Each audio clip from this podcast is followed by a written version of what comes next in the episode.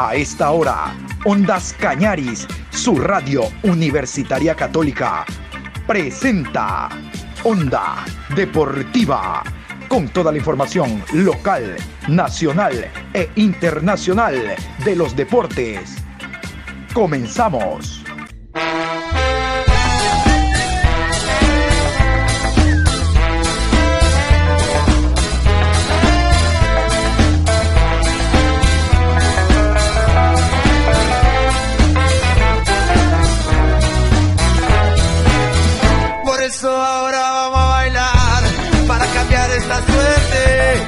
Sabemos gambetear para ausentar la muerte. Vamos a bailar para cambiar esta suerte. Si sabemos gambetear para ausentar la muerte. Hola, ¿qué tal? Buenas tardes, mi querido Juan Pablo, ¿cómo le va? Qué gusto saludarlo. Aquí estamos iniciando esta hora la programación Onda Deportiva, hoy 20 de octubre, programa 1066 a lo largo del día. Estamos a 31 días del Mundial de Qatar. 31 días a un mes exactamente del próximo Mundial. Recordar que estamos nosotros emparejados junto a Qatar, Países Bajos y Senegal. Ahí está Ecuador. Chile no. Los árbitros tampoco. Ya lo saben. Lo verán por TV. Bien hecho. Vamos a continuación a reproducir esta entrevista con el coronel Romel Tapia. ¿Quién es el coronel Romel Tapia? Es uno de los más altos directivos, yo creo que es el principal, del conjunto del Cumbayá, que salvó categoría en el primer año que actúa, ahora en primera categoría en la Liga Pro Betcris, salvó categoría y tendrá ahora que prepararse, reforzarse para el 2023. Yo creo que es una ventaja, abravar en todos los partidos. Y Patricio Hurtado ya renovó, el técnico ya renovó para este 2023. Vamos a continuación entonces con esta nota que le realizamos al coronel Rommel Tapia, principal del conjunto del Cumbayá. Escuchemos. Querido Cumbayá, querido Cumbayá. Vamos a darle la bienvenida al coronel Rommel Tapia. Él es directivo del conjunto del Cumbayá. Yo quiero comenzar, mi querido coronel, felicitándolo porque se cumplió el primer objetivo. Cuando un equipo recién asciende, el primer objetivo es mantenerse en la categoría, pisar, ganar en torno a Primera A, Liga Pro, de reforzarse. Estamos junto a Miguel Martín, yo soy La Piel, el doctor Hidalgo lamentablemente está algo delicadito de salud, pero igual estamos para eh, generar esta... coronel. Buenas noches. Hola. Un saludo deportivo para todos ustedes. Gracias siempre por preocuparse de qué es lo que le sucede a a Cumbayá Fútbol Club y agradecerle esos buenos deseos que ustedes siempre tienen para el desarrollo y la potencialización del fútbol ecuatoriano. Creo que hemos cumplido el primer objetivo fundamental de Cumbayá Fútbol Club de permanecer en la serie de privilegio. Estamos posicionándonos poco a poco y estamos pues estructurando una institución seria, joven, pero con muchas aspiraciones en el fútbol ecuatoriano. Sí, señor. Mi querido coronel, por favor, cuéntenos un poco su experiencia ahora como dirigente deportivo de primera categoría A. Todos sabemos que el camino no iba a ser fácil. De hecho, hubo altibajos, algo que cambiar de cuerpo técnico. Qué bueno por el Pato Hurtado que puso y pudo revertir toda la experiencia como jugador de liga, de selección, en beneficio de la institución. Su experiencia, lo que usted vivió, nos puede compartir. Bueno, en verdad creo que para todos quienes conformamos como Bahía Fútbol Club y especialmente para la dirigencia ha sido un aprender permanente. Eh, recuerden, la última vez que habíamos conversado con ustedes, nosotros le indicamos que la poca experiencia en el fútbol se iba dando todos los días. Eh, no tuvimos experiencias previas, pero creo que la buena predisposición que, que existe, eh, el sentido común, las políticas de austeridad y decir las verdades nos ha permitido pues conseguir este gran objetivo para, para nosotros. He escuchado, he, leído de que es una sola vez en la historia de que los equipos de la Serie A, Serie B, que subieron a la Serie de Privilegios, por primera vez que se mantuvieron los dos, y creo que fuimos dignos rivales de tan grandes equipos con una trayectoria, con estructuras y con instituciones, una institucionalidad grande en el fútbol ecuatoriano. Cito ejemplos, Barcelona, Liga de Quito, MLEG, eh, Deportivo Cuenca, eh, Aucas, entre, entre otros equipos que tienen su historia y por lo tanto nosotros también estamos creando nuestra historia poco a poco. Así que la experiencia de la dirigencia ha sido poco a poco irnos nutriendo de las experiencias diarias que empezamos a, a obtenerlas, que la estamos viviendo y ha sido muy positivo para nosotros.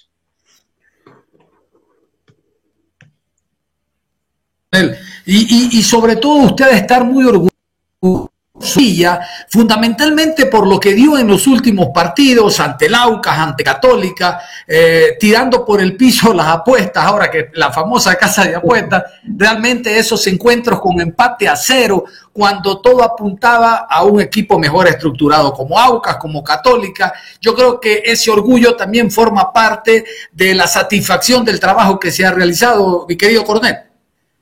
Sí, eh, yo creo que tomamos las decisiones oportunas a tiempo. Eh, sabe que a veces son decisiones difíciles, complicadas, pero las supimos tomar y las decisiones fueron positivas.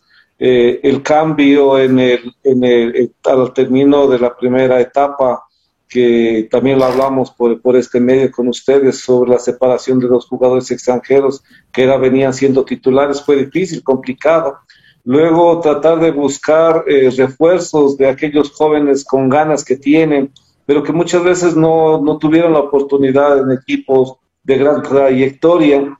Eh, luego la, eh, encargarle la dirección al profesor Carlos Calderón, que nos ayudó en esta reestructuración y finalmente pues eh, darle el timonel a, Patricio Hurtado y su equipo de trabajo que, que, fue muy oportuno, que vinieron con estrategias nuevas que lograron eh, inmiscuirse en el pensamiento, en el sentimiento de los jugadores, porque ellos abrieron esos corazones para poder seguir aprendiendo. Y luego en, un, en un, eh, una trilogía entre cuerpo técnico, jugadores, que es lo fundamental, y la directiva, pues acertamos en cambiar especialmente de esa filosofía de, juega, de juego defensiva a una filosofía de juego eh, propositiva, ofensiva, que íbamos a tratar de buscar los marcadores y no sentirnos pequeños, porque si nosotros en el espíritu propio del equipo nos sentíamos menos, nos sentíamos pequeños en relación a nuestros rivales,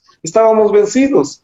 Y la estrategia fue repotenciar ese, ese espíritu, esas fortalezas de cada uno de nuestros jugadores, esas virtudes y estar igual por igual. Aquí jugó un papel importante esa motivación del equipo conformado por Patricio Hurtado, un técnico nacional que de, como jugador lo ganó todo, eh, que buscaban la oportunidad de dirigir con su equipo, con Norberto Araujo, pues un capitán, un jugador de fútbol con muchísima experiencia en el fútbol ecuatoriano, en el fútbol internacional.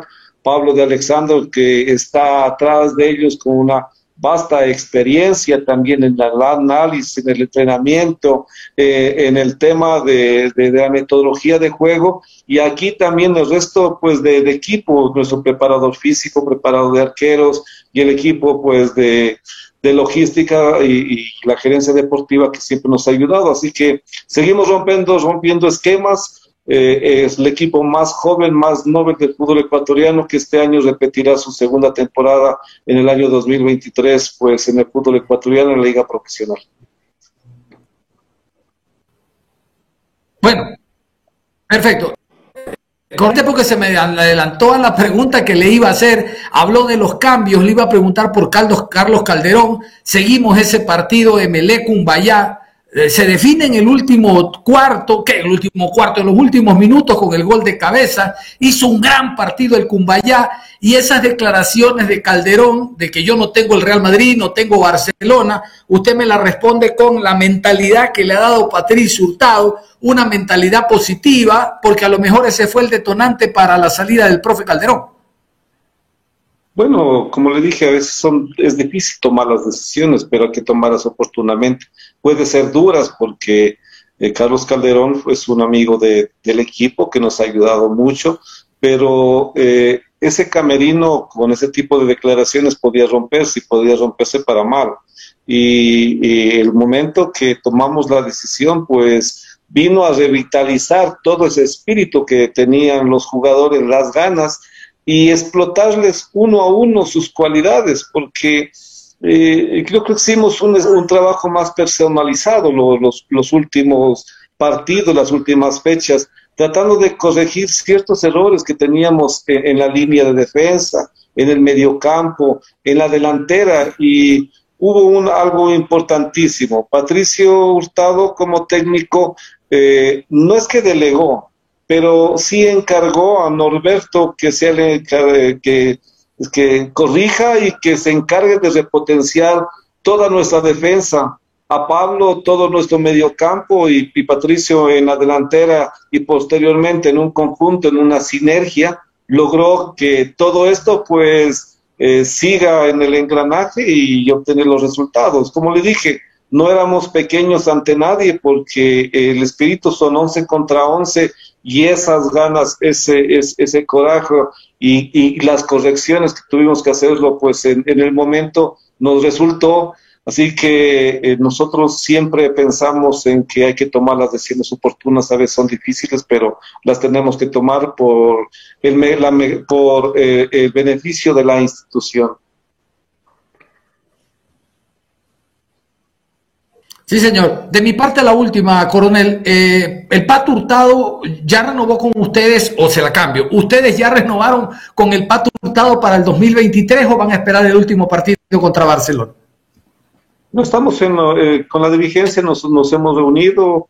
Eh, esta semana nos reunimos con, todo el cuerpo técnico, pues, y la idea que tiene Cumbaya siempre eh, es tratar de dar alternativas de, eh, a, a, entrenadores, a cuerpos técnicos nacionales, a gente que se compromete con un proyecto nuevo, proyecto nuevo y aquí puede haber la gran diferencia con las grandes instituciones que tienen sobre los 30, 40, 50, inclusive mucho más años en el fútbol ecuatoriano, que tiene una estructura mucho más grande, pero eh, la historia de los clubes y la historia de las instituciones hay que seguirla creando poco a poco, con estos resultados, con, esta narración de una historia positiva, así que con, el cuerpo técnico esa semana y esperemos pues que podamos dar a conocer a la, a la a afición pues deportiva de que Cumbayá sigue con, con, la misma cabeza del cuerpo técnico, viendo el 2023 para tratar de alcanzar el otro objetivo que quedó pendiente, que es alcanzar un torneo, eh, un torneo eh, internacional y los otros dos vuelvo a ratificar. Permanecemos 2023 y estamos posicionándonos como un club serio de la Liga Profesional Ecuatoriana. Sí, señor. No sé, don José, si tiene alguna inquietud usted. ¿Cómo le va, coronel? Buenas noches. Mucho gusto, un placer. José Pierre le saluda. Sí, le quería hacer la consulta. Como bien indicaba don John, obviamente cuando un equipo asciende desde la Serie B, Cumbayá en este caso, en un torneo complicado, un torneo competitivo, el primer objetivo es mantener la categoría. Se dieron diversos eh, resultados, como bien usted explicaba, técnicos, jugadores, pero ¿cómo calificaría usted la campaña de Cumbayá en este 2022? Bueno, eh, Josué, buenas noches. Una, una pregunta demasiado interesante. Hay diversos puntos de vista que nosotros lo calificaríamos. Primero, como, como dirigencia, como equipo, como institución, para nosotros muy positivo, porque ha sido un aprendizaje permanente, porque muchas cosas que desconocíamos de, de, de, del fútbol amateur al fútbol no amateur eh, eh, es completamente diferente. El tema de, arbitraje, de, de, dirigencia, las programaciones, los traslados, el trato con un jugador profesional, con su cuerpo técnico, las estrategias, los análisis, todo eso ha sido un aprendizaje eh, positivo para nosotros. En ese aprendizaje ha sido el 100%. De ahí de la situación, siempre creo que los novatos y los nuevos pagamos derecho de piso y lo hicimos y lo hemos hecho por falta de, de, experiencia en muchos partidos, pero eso también nos ha servido para fortalecer y de manera inmediata tomar los correctivos del caso. Ahora ya, conociendo la serie, la serie A, conociendo todos estos grandes detalles que algún momento se, se, se engranaja en, en, un trabajo de equipo eh, y también ya conociendo las debilidades de, de Cumbaya Fútbol Club, pues vamos a tomar las mejores decisiones de tal manera que 2023 Cumbaya vuelva a, a, insistir, sea, sea un peso eh, en el fútbol ecuatoriano. ¿Por qué razón? Mire, nosotros hemos repotenciado jugadores que le estamos dando ya al mercado, jugadores con mucha trayectoria y con, mucha, con muchas ganas que le puedan servir a otros equipos del fútbol ecuatoriano. Tenemos eh, arqueros que eh, equipos grandes, estoy hablando de Ergui Riveros, lo dejaron al margen, pero que este momento eh, es para nosotros particularmente está entre los seis mejores arqueros del fútbol ecuatoriano y que en una edad de 24 años con grandes características que hay que seguirlos repotenciando. De una defensa, voy a, voy a hablar de, del jugador, de, los jugadores nacionales, Darwin Suárez, un central que también puede ser un lateral izquierdo, Pablo Cifuentes, eh, excelente jugador, Luis Gustavino, eh, lo tenemos a, Brian Ramírez, por supuesto aquí eh, con, alguien de experiencia que fue Teodoro Paredes, que ha sido un baluarte para nosotros en esa línea de defensa. El medio campo, asimismo, explotar esa juventud, esa trayectoria, esas ganas de los jóvenes y adelante también una línea de ataque nueva, reforzada, así que positiva, positiva al 100% para Cumbaya, que eh, esperamos que ese aprendizaje nos sirva para el 2023, pues tener y alcanzar el tercer objetivo, que ya es lo que hemos, lo, hemos hablado. Eh, la primera, seguir permaneciendo, la segunda, posicionarse y la tercera, alcanzar un torneo internacional. Ahí cumplimos los objetivos para los cuales hemos venido a la Serie A justamente como usted manifiesta, coronel, eh, la visión o el objetivo de Cumbayá para el próximo año, obviamente permanecer en la Serie A e intentar pelear un cupo internacional. Le escuchaba atentamente que usted bien manifestaba fortalezas y debilidades que en el primer año de Cumbayá en la Serie A se pudieron observar. ¿Cómo y qué debilidades reforzar a este Cumbayá 2023 para así lograr los objetivos, creo que yo principalmente, ¿no? A un cupo internacional, es una vitrina para jugadores, Cumbayá, obviamente el rédito económico es muy positivo. Sí, eh, importantísimo, yo creo que debe ser desde el punto, debe, debe haber dos, dos lineamientos fundamentales. Seguir fortaleciendo la institución, porque el momento que fortalecemos la institución, damos vida a muchas, a muchas cosas, especialmente eh, a esas canteras que pensamos van a ser uh, de aquí a, un año, dos años, quienes nutran a nuestro equipo principal. Y luego desde el carácter futbolístico, algo importantísimo es que ya estamos, ya hemos creado eh, los inicios de una identidad futbolística. Y la identidad futbolística es ir a proponer con un toque, con, un, con un fútbol bonito, con un fútbol que sepa defenderse, pero a la vez que sea un ataque. No sé si ustedes que saben mucho de los análisis deportivos, nuestro equipo cuando tenía la, la, pelota se armaba muy bien.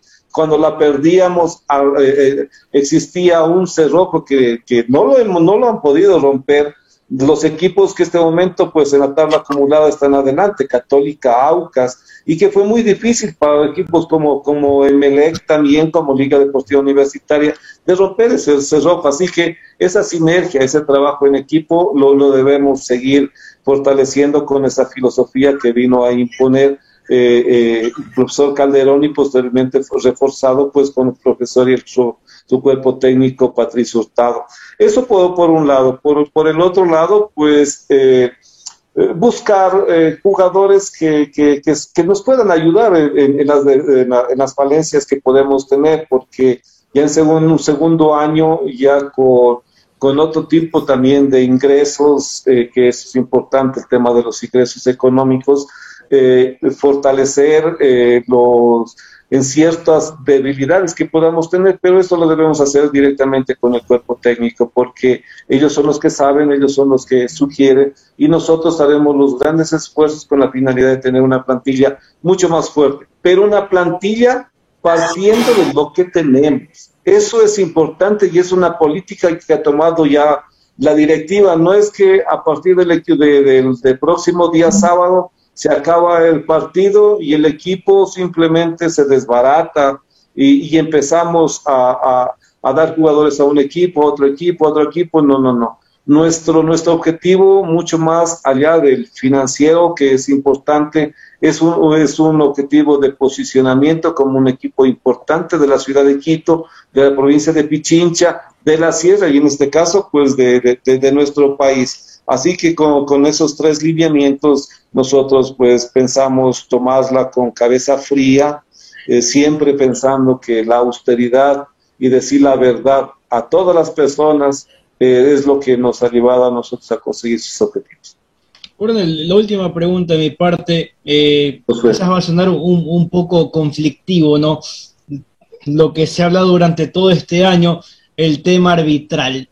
Han existido ocasiones en el que partidos de Cumbayá quizás no se han tomado buenas decisiones eh, por el conjunto arbitral. El próximo año ya se tiene decidido que al menos la Serie A contará con la presencia del VAR. ¿Cuál es su opinión sobre eh, los árbitros que han dirigido durante este año? ¿Está a favor, en contra del VAR? ¿Cuál es eh, su opinión como dirigencia y lo que ha podido observar, no solo en partidos de Cumbayá, sino en los partidos de los demás equipos? Josué, nosotros con los cuatro puntos que, entre comillas, los perdimos por estas situaciones, tuviésemos 34, con un triunfo más estuviéramos tal vez en una sudamericana, pero vuelvo a repetir, es un aprendizaje. Lo que sí hemos sostenido nosotros es que los árbitros son seres humanos que pues se puede tener fallas, porque todos tenemos, pero que somos susceptibles de perfección a través de una capacitación permanente y también de un control, de una auditoría, de una vigilancia permanente, seria e imparcial. Eso es lo más importante. Mire, yo, yo trabajé 32 años en la Policía Nacional tuve, tuve al mando eh, de, provincias grandes con, muchos problemas y con cantidad también de policías. Estoy hablando de la provincia de Manabí. Estuve como comandante por más de dos años, jefe de la policía judicial. Teníamos al, bajo el mando nuestro de seis mil a siete mil policías. Asimismo, en la provincia de Esmeraldas. Pero ¿cuál fue el éxito de nuestra gestión? Porque pienso que la gestión que, que yo la realicé fue muy buena control, supervisión y estar ahí a cada momento. Y nosotros nos, no, nos involucramos muchísimo en las veedurías ciudadanas, pero imparciales. Entonces, simplemente, el VAR es un instrumento tecnológico que ayuda a los jueces a tomar decisiones. Que no se reemplace que el VAR va a ser el árbitro y el que tome las decisiones. No, no, el ser humano es el que toma las decisiones. Hay que apoyar los procesos de capacitación permanente y de actualización y de ahí pues eh, con, con vedurías y con calificaciones eh, que sean imparciales. Sabemos que hay un escalafón, se respeta el escalafón y de ahí simplemente ir, mejorando. Así que es bienvenido la, la, firma, la alianza que existió entre la FEB a través de su presidente y la Liga Pro a través de su presidente. Las dos instituciones se unieron con la finalidad de que siete años sea, eh, exista el VAR para todos los partidos, pero bajo esos principios. Instrumento tecnológico de apoyo a los jueces. Creemos en en nuestro, en nuestro capital eh, humano ecuatoriano, que es perfectible y que con todo lo que ha sucedido, pues el siguiente año 2023 sea súper mejor para todas quienes hacemos los elementos del fútbol ecuatoriano y en este caso de los árbitros para que no existan ni, ni pensamientos buenos ni pensamientos malos, simplemente de que puedan posicionarse a nivel internacional. Que usted me pueda decir cómo puede eh, cómo puede la Policía Nacional en el Ecuador volver a ganar el prestigio de antes. ¿Qué se debe hacer estructuralmente? Trabajo permanente. Eh, muchas gracias. Trabajo permanente, serio, eh, con, resultados de manera inmediata y que con un acercamiento a la, a la ciudadanía. Si nosotros Eh, tenemos que romper una cultura organizacional que está ahí, que no, nos, no les permite ver mucho más allá. Tenemos que ser más, tener una, una mística institucional, profesional y también personal que nos haga cumplir el lema de la institución, que es servir y proteger a la sociedad. Mientras más servimos, más protegemos, somos más profesionales, vamos a alcanzar lo que alcanzamos alguna vez, un grado de institución de que esté entre las cinco instituciones más queridas y más apreciadas del país. Es un trabajo difícil, complicado, con la seriedad y con la transparencia que se debe comunicar, sin tapar nada y que simplemente la institución sea un signo o sea un espejo de la legalidad, de la ética y del profesionalismo. Oiga, este, acá en Guayaquil, especialmente en el sur de Guayaquil, pero en todo Guayaquil, roban todos los días a cada rato. Eh, ahorita vengo de un evento y veía cómo le robaban a una chica. Este, no hay policía que, que pueda realmente, no sé, pues, se necesitan 50 mil policías para la cantidad de delincuencia que hay. Pero una pregunta, ¿usted eh, es de la teoría de cómo combatir estas mafias, este narcotráfico, eh, con mano dura, con violencia, ¿Cómo, ¿cómo, se lo corrige? O sea, el país está entrando en una narcoguerrilla casi, como México, Colombia, etcétera. ¿Cómo, ¿Cómo usted, si tuviese el poder de hacerlo, lo haría? Sí, eso es importante. Lo que pasa es que el problema de la, de la seguridad en sí es un problema integral. No solo es responsabilidad de la Policía Nacional, sino de todo un conjunto de instituciones. Vamos a analizar lo que algún momento se lo denominó como la anomia social. La anomia social quiere decir el conjunto de defectos que tenemos nosotros para respetar la ley. Lastimosamente eso existe. Y existe debido a que un, tema de que mi importismo, un poco un tema de, de, de, desatención en el tema de educación, de salud, de servicios básicos. Entonces, el tema de la seguridad es un problema integral que debe ser solucionado, en donde muchas instituciones tienen que ver, por un lado. Por el otro lado es el tema de conciencia, de conciencia de, de, evitar la conflictividad y algo importantísimo que se ha perdido en la sociedad, que es la solidaridad.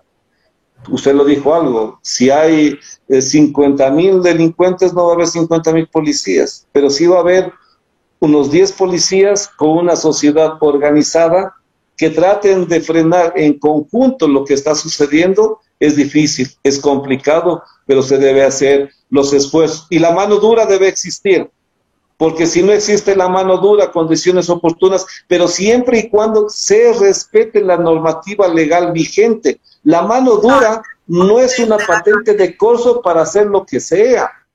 La mano dura es simplemente para cumplir lo que dice la ley.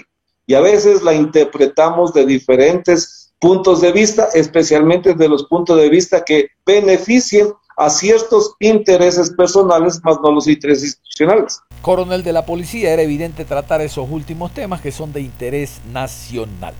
Vamos a cerrar la programación deportiva a esta hora de la tarde, invitándolos a que continúen en sintonía de Ondas Cañaris, Clásicos por Siempre, ya se viene, ya, espere, espere, espere, ya está Clásicos por Siempre, viene también parada musical, cargamento de música hoy eh, jueves, y luego, ya saben, a las 19 horas, el resumen de noticias en actualidad tercera emisión. Bueno, nosotros nos vamos, nada más, un abrazo, continúen en sintonía de Ondas Cañari. Si sabemos para la muerte.